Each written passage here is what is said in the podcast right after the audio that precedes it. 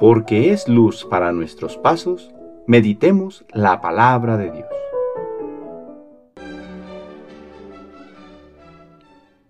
Del Santo Evangelio según San Marcos capítulo 1 versículos del 40 al 45.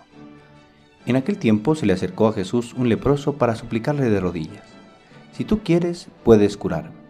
Jesús se compadeció de él y extendiendo la mano, lo tocó y le dijo, Si quiero, sana. Inmediatamente se le quitó la lepra y quedó limpio.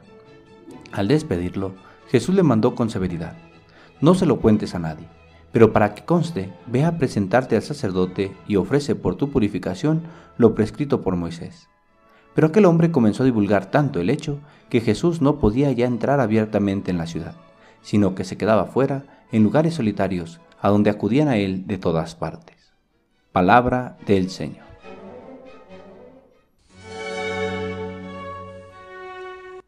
Jueves de la primera semana del tiempo ordinario. Quiero, queda limpio.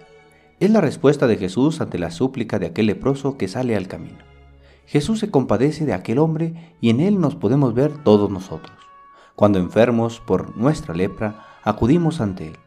Quizás te preguntarás, ¿cuál lepra?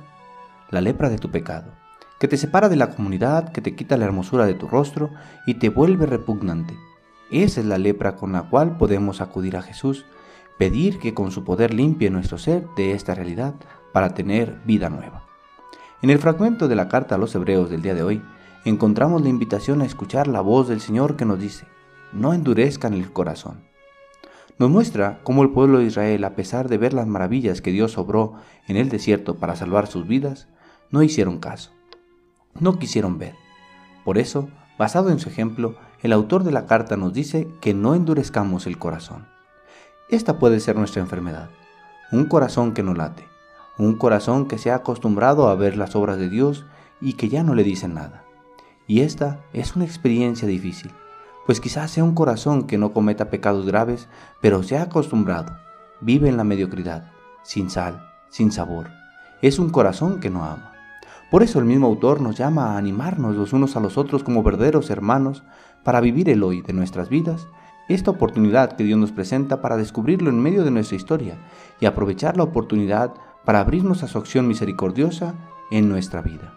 Señor, quizás mi lepra no esté en el cuerpo, quizás mi lepra esté en el alma. Por eso hoy te pido como el leproso que me cures, para que pueda descubrir tu amor y misericordia en medio de mi vida y mi corazón vuelva a latir de amor por ti. El Señor esté con ustedes. La bendición de Dios Todopoderoso, Padre, Hijo y Espíritu Santo, descienda sobre ustedes y les acompañe siempre. Que tengan buen día.